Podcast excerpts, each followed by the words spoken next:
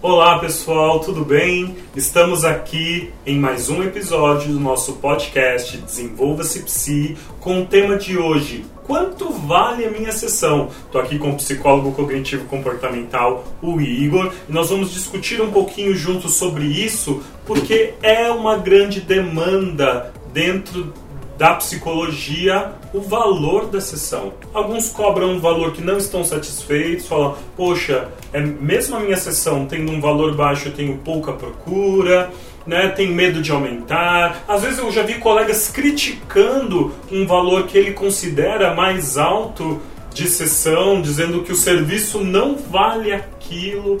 Pois é, são sobre estas demandas e questões que nós vamos tratar agora nesse podcast. E aí, Igor? Você, até onde eu sei, é recém-formado. Quanto É. tempo de formação aí? Três anos de formação e um ano aí na carreira clínica, um ano e meio. Tá bem no meio do caminho, Sim. bem no meio do caminho para sair do recém-formado para um psicólogo já mais experiente, que a gente costuma avaliar em qualquer profissão a partir de cinco anos, né? Vencer os primeiros cinco anos em qualquer profissão é um desafio. Já foi uma preocupação para você ou é uma preocupação a questão do valor da sessão? Sim. Tanto é que, como vão observar durante as gravações dos vídeos, que eu tô no, fui num processo, um processo de transições. A minha formação, depois a entrada da clínica. Como eu entrei na clínica por meio de clínicas conveniadas com diversos convênios, então já tinha um valor agregado lá. Então não era o, o- o meu valor que eu estipulei, é o valor que a clínica, combinando ali com o convênio, estipulava aquele valor. Então, Então, se a gente pudesse dizer assim, de uma forma simples, quanto vale a minha sessão? O que o convênio quiser pagar. Exatamente. É quase que fosse um CLT. Você foi contratado, você vai receber aquele salário que não é fixo, que nem no CLT, mas é aquele valor. Tá muito longe do CLT, porque você não tem Sim. salário fixo, você não tem décimo terceiro, você não tem férias. Não é um CLT. Vamos Não é. aí. Você tem uma ilusão de que você vai ter um salário fixo lá que vai chegar. Uma ilusão, né? A única coisa que se baseia com, com, com CLT é a- o valor fixo que o convênio repassa para a clínica. Tá. Que aí vai variar de clínica para clínica, de Uhum. contrato para contrato, você vai receber o valor 100%, você vai receber uma porcentagem desse valor. E aí, os valores vão de, você até comentou, né, com o mais baixo foi ali de 4 reais, 3,78. três quebrados. Três E a- pode chegar a alguns convênios, pelo menos o que eu tenho vivência colegas, pessoas que estão próximas a mim, é de 60 reais. Então, olha essa loucura, de 3 e alguns quebrados a 60 reais. Tem mais, tem alguns convênios que pagam 90, tem outros convênios onde as pessoas podem pedir reembolso, que eu já vi até de 200 reais, que já é um valor mais aceitável de sessão. Sim. O problema é que pouquíssimas pessoas têm acesso a esse tipo de convênio, não são né, é, as pessoas que têm um plano daquele convênio mais comum, mediano, não têm acesso a esse valor de sessão e acaba que o psicólogo clínico fica refém desse tipo de precificação, que não é ele quem determina, né? Vem determinado do outro para ele, de fora para ele. É o que o convênio quiser repassar. Né? Tanto é, Júlia, que essa é uma pergunta bem interessante que você faz. Como eu já estava dentro desse processo de convênio, de que eu não fazia esforço nenhum, os Uhum. pacientes procuravam a clínica e a clínica repassava esses pacientes para nós. E olhando ali o, cada paciente que me procurava, eu sabia qual era o valor que eu iria receber por aquele paciente. Bom, cara, não preciso me esforçar tanto, é só vir atender e ir embora. Até que chegou meu primeiro paciente me procurando para particular. E aí que me veio a pergunta, qual valor eu vou cobrar? Já que eu tenho uma básica do convênio. Só que essa base eu não quero, eu quero uma base que agregue o meu valor. E aí eu estipulei um valor X. Uhum. E essa pessoa achou muito alto o valor. E nem era um valor tão alto. Para você não Pra era mim tão não era alto, tão alto, mas pra ele pra era. ele era. E aí a gente começou nessas negociações, até onde você consegue pagar. Como eu estava no início, aceitei um valor bem baixo. Uhum. Uhum. E nisso foi. Depois recebi um outro paciente, e aí repassei o mesmo valor, e aí não teve negociação. Já fechou direto. Ah, ele fechou. Uhum. Ah, ok. Não teve a negociação de diminuir o valor. Aham. Aceitou, já, ok, é um bom valor. Uhum. E aí comecei a observar como é que funcionava isso. Quanto que eu poderia cobrar. E é uma coisa bem legal também de de observar o local onde você está. Uhum. Se é um local que tem bastante acesso, se é um Isso. lugar que talvez as pessoas que rondam por esse lugar vai ter alta aquisição, média aquisição, baixa Isso. aquisição, que aí você vai ter um parâmetro melhor para conseguir colocar aquele valor que as pessoas vão te procurar. Não adianta você colocar um valor altíssimo num lugar que é talvez na periferia, E- lugares mais distantes assim, do centro que não tem poder aquisitivo muito alto, que você vai, vai continuar com a, com a clínica vazia. Perfeito, perfeito. Então, e é legal a gente levar isso em conta, porque às vezes a gente escolhe um lugar mais barato em relação a custo para a gente começar os atendimentos, mas em contrapartida as pessoas naquela re- região também elas só podem pagar um valor mais barato de sessão. Às vezes você paga um pouquinho a mais, porque não é muito a mais. Você paga um pouquinho a mais numa sala melhor localizada, só que as pessoas que você consegue atingir naquela região podem pagar um valor bem maior. Ah, mas eu sou um psicólogo preocupado com a realidade social. Eu acho que a psicoterapia a gente precisa favorecer o acesso a todos. A população de baixa renda também tem direito a ter um serviço psicológico de qualidade. Eu estou nesse time. Eu também acredito nisso. Mas aí você pode equilibrar a sua balança. Hoje eu tenho de 3 a 5 horários que eu faço atendimento para a população de baixa renda. Não mais do que isso. Não mais do que isso. Porque para tê-los na minha agenda, eu preciso dos outros 30 que me pagam o valor cheio, o valor que eu cobro mesmo do quanto eu acredito que vale as minhas sessões. Então, ter este olhar social não te impede de, ao mesmo tempo, pedir é, um valor justo sobre os seus serviços de outras pessoas que têm condições de pagar por ele. Você falou uma coisa interessante, números. Ah, eu tenho 30 que paga aqueles 5 que eu, que eu deixo ali com, não vou nem dizer valor social, mas um valor mais reduzido, Isso. abaixo da tabela que até mesmo o próprio CRP, CFP Uhum. estipula que não é necessariamente precisa seguir aquilo, é só uma demonstra- um demonstrativo. E aí eu deixo até pro pessoal de casa que está assistindo a gente, estipular isso para si. Quantos pacientes eu quero atender? Perfeito, muito bem. fazia meio que uma meta. Quantos pacientes eu pretendo atender? Quantos desses pacientes, ou até quantos dias na semana eu pretendo atender? Isso. Estipular o horário, Uhum. qual que é o horário que tem maior demanda. Acho que uma estratégia bem legal, que a, uma das nossas colegas aqui de gravação comentou, da estratégia Caracol, de cap- fazer captação, é de você observar, além dessa estratégia do Caracol, observar qual horário tem maior movimento ali no, na- no local onde você está Perfeito, perfeito. talvez aí na hora do rush, das Uhum. duas às quatro, que aí é um momento que você vai ter maior número de clientes. Que às vezes na parte da manhã você não vai ter tanto, então você fazer uma alocação na parte da manhã e ficar com um ou dois na parte da tarde, uma agenda cheia, compensar, fazer meio que uma tabela de custos, quanto que é o custo que eu tenho que ir até local, gasolina, transporte, locali é, aluguel, e por aí vai. Acho que essa primeira estratégia de fazer a, a pesquisa, de ir à fonte, Uhum. fazer um mapeamento e aí depois ir captando quantos pacientes eu quero captar. Uhum. Desses pacientes, o quanto que eu posso oferecer do meu serviço, ou até mesmo se perguntar quanto que vale o meu serviço. Aham. Será que a minha formação ou a minha especialização, o que eu tenho a oferecer, condiz realmente o que eu estou oferecendo para eles? Uhum. E aí fazer toda essa conta, toda essa matemática e ver se no final se você está entregando um serviço, você está recebendo um serviço que compensa ou você está recebendo menos daquilo que você está entregando. Per- Perfeito, perfeito. Essa frase, então, será que eu estou recebendo na medida do que eu entrego? Porque a maioria de nós en- entrega bastante, Sim. tá? E não recebe aquilo que condiz.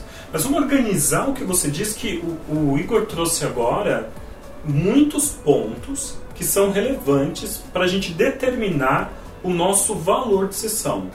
Primeiro ponto é quanto eu quero ganhar. Exatamente. Tá? O quanto eu quero ganhar. Livre, livre. Quando você abateu os custos do consultório, de locomoção, de alimentação, né? todos os custos envolvidos no seu trabalho, quanto que você precisa e deseja que sobre para você ali, né, como seu salário, como aquilo que você está é, ganhando livremente. Você quer 5 mil reais, 6 mil reais, 10 mil, 15 mil, 20 mil? Quanto você acha que um psicólogo clínico pode ganhar? Ok? E que você deseja e precisa ganhar. Ter isso como meta bem definida. Para estes valores, aí eu me pergunto quantas pessoas eu consigo e quero atender. Você pode dizer assim, ah, eu quero atender 12 pessoas por dia, mas você consegue atender 12 pessoas por dia todos os dias da semana? Ou tem um dia que você vai dar uma apertada, vai dar um gás maior para poder liberar, por exemplo, um outro dia para que você não atenda? Então, pensar nos dias da semana que você quer atender e quantos pacientes você consegue atender por dia, com qualidade. Porque nessa dinâmica de convênio, provavelmente, né, tem uma. O que eu conheço dos colegas é linha de produção, praticamente. É praticamente um fast food. Eu gosto de chamar de um drive-thru. que aí você entra ali, atende próximo, entra, atende próximo, entra, atende próximo. Às vezes você não tem nem tempo de fazer as nossas anotações ali de resumo, Uhum. de fazer meio que uma ponte com a sessão anterior, que é uma prática da TCC. Às vezes eu faço isso, às vezes, quando tem uma folga, às vezes um paciente faltou, você respira. Você tem uma noção, Júlio? Quando eu comecei, eu não fazia ideia como é que ia ser. No primeiro dia eu não levei nada pra comer. Eu só fui. Ah, eu vou fazer um lanchinho, sair pra comer alguma coisa, não parei um minuto. No meu segundo dia, eu levei, um lanchinho, mas eu não consegui comer porque eu não parei nem um minuto. Eu não tinha nem horário de almoço, de tão frenético que era. Nossa, nossa. E no, no convênio é assim, é, é volume. Quanto maior o volume, maior o seu lucro. Uhum. E aí que entra o desgaste. E aí, quando, aí acho que entra essa provocação consigo mesmo. Quanto que eu tô me desgastando Uhum. pra receber apenas isso? Isso, ótimo. O quanto que meu vale, o valor do meu trabalho, quanto tem isso de valor agregado naquilo que eu tô oferecendo. Uhum. E aí você começa a dar uns passos para trás, de reorganizar tudo isso. Não estou fazendo nenhuma crítica contra o convênio. Acho que o convênio é uma, uma porta legal, uma porta de entrada interessante. Uhum. Mas ficar ali para sempre também não acho nada interessante. Acho que Mas fazer a transição não é muito simples. não é nada assim. É. Eu, tô vivendo isso agora. É. Tô vendo. Eu consigo compreender os psicólogos que se submetem ao convênio pela necessidade, por querer né, aprender, mas gente, tem outras formas, tá?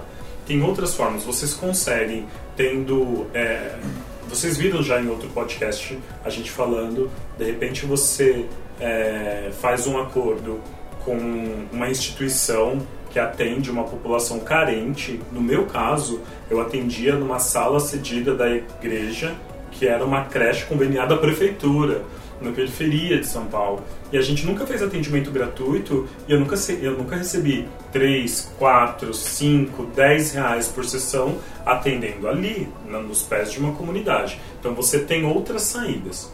Só que a gente precisa tomar alguns cuidados. Quais? Ao escolher o seu lugar, você trouxe um ponto e eu quero reforçá-lo.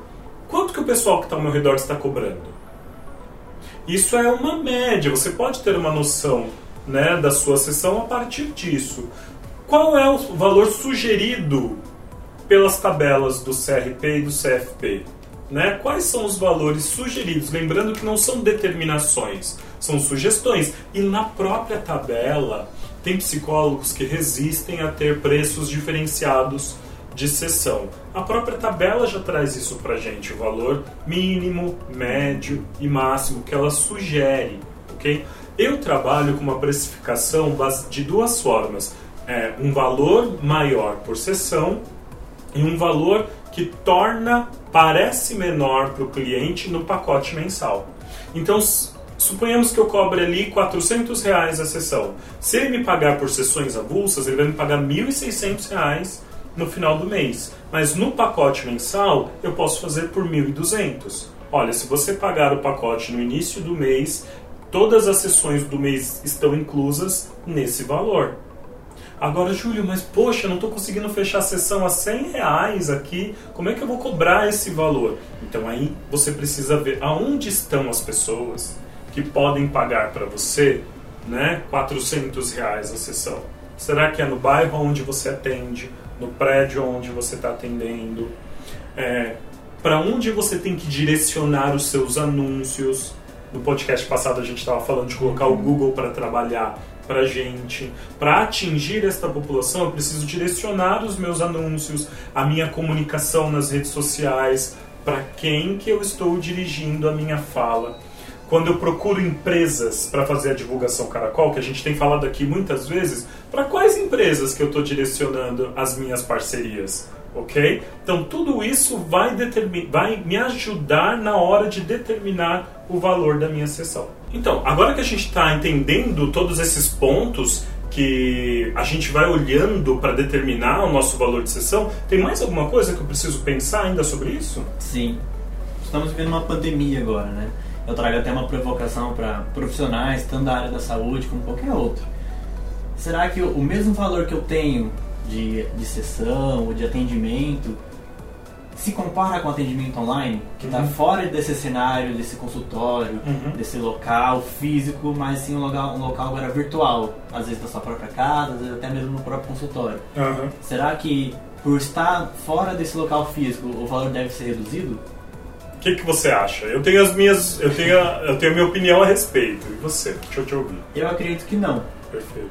Porque muitas das vezes, mesmo estando tendo o local físico, o local físico ainda continua lá com as mesmas despesas. Tem isso. Pode ter diminuído o valor da água, o valor da luz, uhum. mas a internet, o espaço em si é cobrado ainda. E não é porque você transferiu apenas de local, do físico para o virtual, que você está perdendo o seu valor. Você é o mesmo ainda. Isso. Você é o mesmo atendimento, é o mesmo, atendimento. mesmo conhecimento à disposição do cliente. Exatamente. Às vezes você estava até se expondo mais, você está mostrando a sua casa, uhum. com, com, barulho, com uhum. pessoas passando, não pessoa, né? No meu caso aqui, minhas gatas passando na, na frente uhum. da tela. E às vezes o, o conforto, você está na sua própria casa. Só que ali também tem gasto, tem gasto com luz, com internet, às vezes a internet não é tão boa e uhum. você tem que pegar um pacote maior de internet com maior velocidade e esperar que do outro lado também corresponda essa, essa velocidade para não correr os travamentos. Então, apesar de ter essa transição de físico para o virtual, o quanto que a gente agrega pro, o valor do, da nossa profissão, daquilo que a gente tem a oferecer para o cliente e quanto aquele cliente vai nos pagar. Não, e tem um mito que ronda aí, né, que assombra os psicólogos é de que o atendimento online ele seria menos efetivo do que o atendimento presencial. Primeiro que isso nasce é, com os nossos professores antes de o atendimento é, online ter sido aprovado. Eu sou da época que é, você não podia oferecer psicoterapia online. Era só orientação psicológica online, porque a gente ainda estava num período de pesquisas a respeito. Gente, as pesquisas já foram feitas. Vocês já podem encontrar nas plataformas, né, de, nas plataformas, nas plataformas científicas, é, artigos a respeito da efetividade de atendimento online. Agora, se você precisa se adaptar, é o momento de você desenvolver uma prática clínica online. E às vezes ela é mais desafiadora do que no presencial, porque uma técnica que eu utilizava no presencial e agora eu preciso fazer na clínica, eu vou precisar sambar para entender como é que eu vou fazer aquilo. Então o trabalho às vezes é maior, não é menor. A exigência que você tem ali é maior. E aí você vai diminuir o preço da sua sessão? Não faz sentido.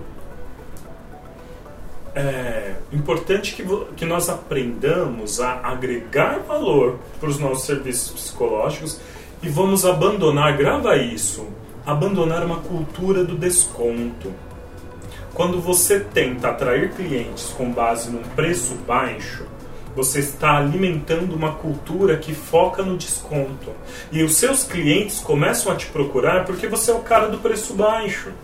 Não é pelo, pelo valor da sua sessão, não é porque ele mudou de vida, não é, é porque você é o psicólogo barato. E comparado lá com o preço X do fulano de tal, que está ganhando tanto por sessão, ah, ele prefere passar com você porque é o mais barato.